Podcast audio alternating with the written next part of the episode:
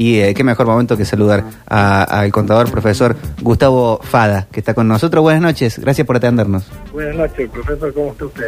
Qué gusto, qué gusto tenerlo en la mesa. Eh, tenemos eh, Gustavo, el, el, magíster, profesor, asesor de la aduana, un tipo que de comercio exterior nos podría hablar mucho. Algún día lo podemos eh, tener con más tiempo para y ayudarnos que nos a desarrollo algún tema, pero está en esto de eh, da, da cursos en extensión, igual que, que me toca a mí hablar, y tiene un curso que ya lleva, no sé cuántos, ¿cuántos años lleva ya su curso, profe?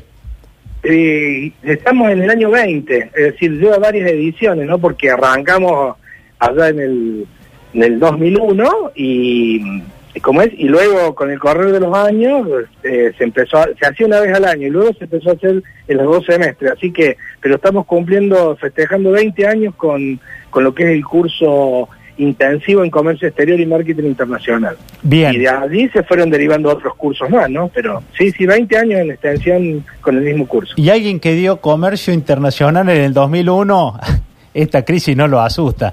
¿Qué va a poder aprender alguien que va a este curso?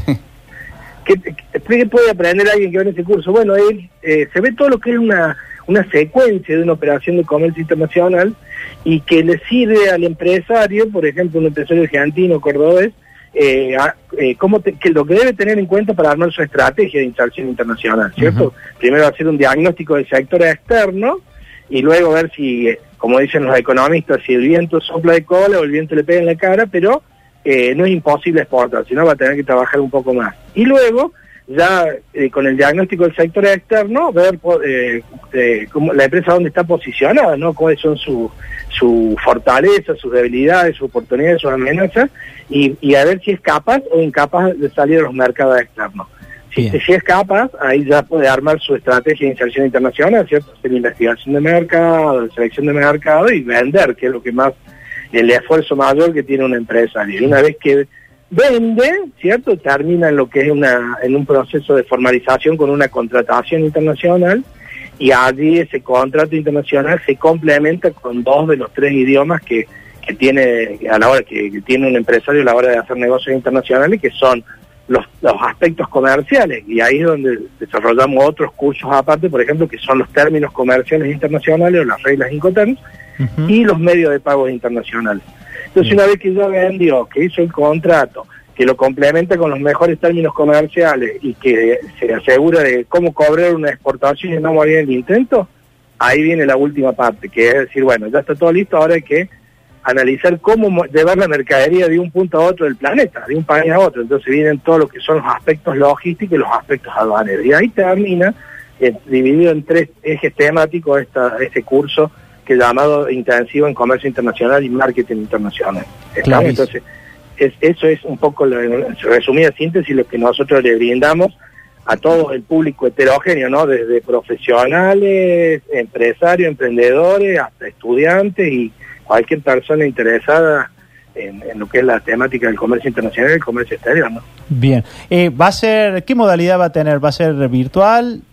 Virtual, virtual, porque ya, ya hicimos la primera edición en este en el, en el mes de mayo, mayo, junio, y ahora luego ya la- lanzamos en, en septiembre nuevamente, con el- ya en el segundo semestre, con de la misma modalidad, porque la verdad que fue muy fue muy exitoso, digamos, y muy gratificante haber podido llegar a lugares que no llegábamos antes, ¿no? Claro. Esto nos ha cambiado la vida. Teníamos alumnos hasta desde Estados Unidos, desde Chile, eh, digamos, de Paraguay. Eh, la verdad que fue fue la verdad que fue bien internacional Bien, haciendo honor al...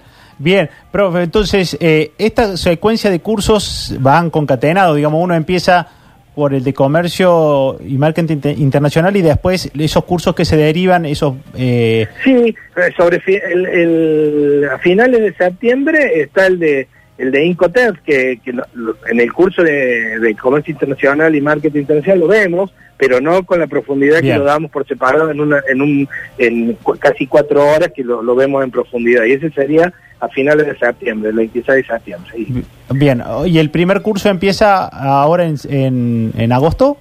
Eh, no, no, en septiembre arranca, arranca en septiembre, los primeros, las primeras semanas de septiembre. Bien. Así que, Eh, Están- 10 de septiembre tengo acá en la página, son, eh, si no me equivoco, y modalidad virtual eh, Sí. para, para conectarse, para buscar más información, pueden entrar a, a la página de la facultad, eh, www.eco.unc.edu.ar, y si no, eh, mandar un, un- un mail a, a la Secretaría de Extensión eh, para sumarse a este curso y pensar que si el mercado interno tarda en reactivarse, quizás habría que pensar en vender afuera, ¿no?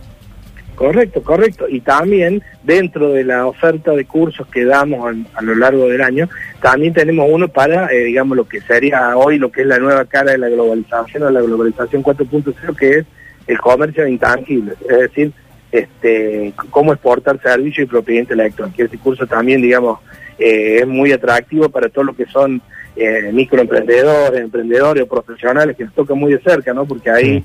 Hablamos de los servicios en los cuales Argentina es muy competitivo, que son los, los servicios eh, profesionales, técnicos y empresariales, los servicios basados en el conocimiento. Claro, claro, claro, que a eso debe también todo estar regido.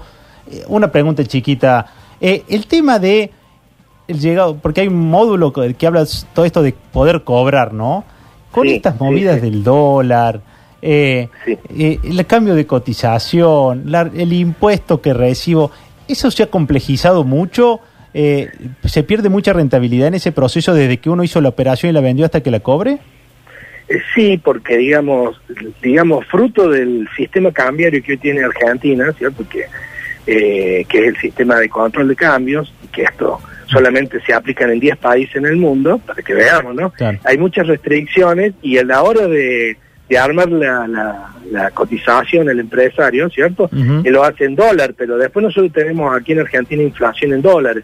Y por esto del sistema cambiario y control de cambios, el, lo que es comercio internacional o comercio exterior se rige por el mercado único y libre de cambio, es decir, el dólar oficial. Es decir, Sí. supongamos hoy es 75, pero el empresario eh, no solamente tiene que eh, exporta, sino que también importa, ¿no? Y todo lo tiene que importar insumos, materias primas, parte pieza o contratar servicios y eso también eh, muchas veces necesita financiamiento y el financiamiento siempre es en un dólar distinto, ¿no? En un dólar que tiene que ver con este con, con el dólar blue o con, con, con otro tipo de dólar del mercado paralelo, ¿no? Porque el financiamiento no lo no lo consigue el tipo de cambio oficial.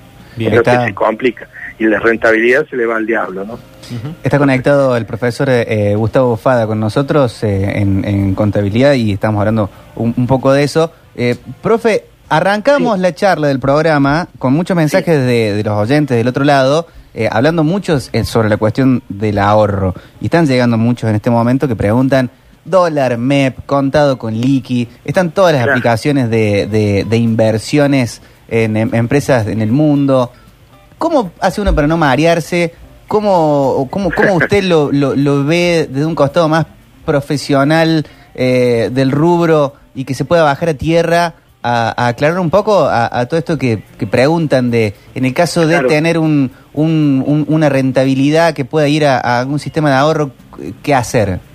Claro, sí. La verdad es que eh, tenemos múltiples eh, tipos de cambio, digamos, a raíz de este sistema de control de cambio. Entonces vamos a tener un, un tipo de cambio distinto para cada transacción que o cada operación que querramos hacer, ¿cierto? Entonces, eh, de un momento dado teníamos que la forma legal de, de poder sacar dólares hacia el exterior era a través de invertir en, en- en activos financieros, ¿cierto? Como era eh, en bonos, eh, por ahí aparecía el, el- el dólar bolsa, como mencionaste Roberto, el Sí. contado con liqui. La diferencia es que podíamos atesorar, ahorrar en dólares y dejarlo aquí en el país y el otro sacarlo fuera del país, ¿cierto? Comprando alguna acción o un bono que de, de una empresa que, que, que tenga cuenta en el exterior y que cotice en el exterior. Esa es la forma, pero a medida que va pasando el tiempo y la, digamos, la, eh, como la, la caída de las reservas monetarias internacionales y la y la menor disponibilidad de divisas, ¿cierto? Hace que las restricciones al movimiento de capitales cada vez sean mayores. Entonces, digamos, esas alternativas van, van cada vez siendo menos atractivas o con menos posibilidades de, de una empresa de invertir en, en ese tipo de ahorro, ¿no? Entonces, eh, lo mismo que tampoco se puede este, hacer algún tipo de, de inversión o de ahorro en, eh, con criptomonedas, por ejemplo. ¿cierto? Invertir en Bitcoin no está, está restringido hoy por el tema de que solamente tenemos acceso para comprar 200 dólares y dentro de esos dólares eh, para atesorar entran también las transacciones con Bitcoin o criptomonedas. Entonces, está complicado, está complicado hoy el tema de, de, de un ahorro, ¿no? Para, en, en tema de dólares o, o otro tipo de, de, de movida financiera, ¿no? ¿no? no soy experto en esto, pero lo vemos, digamos, desde desde la óptica desde un ciudadano común o- y desde un empresario y desde un empresario que hace comercio exterior, ¿no?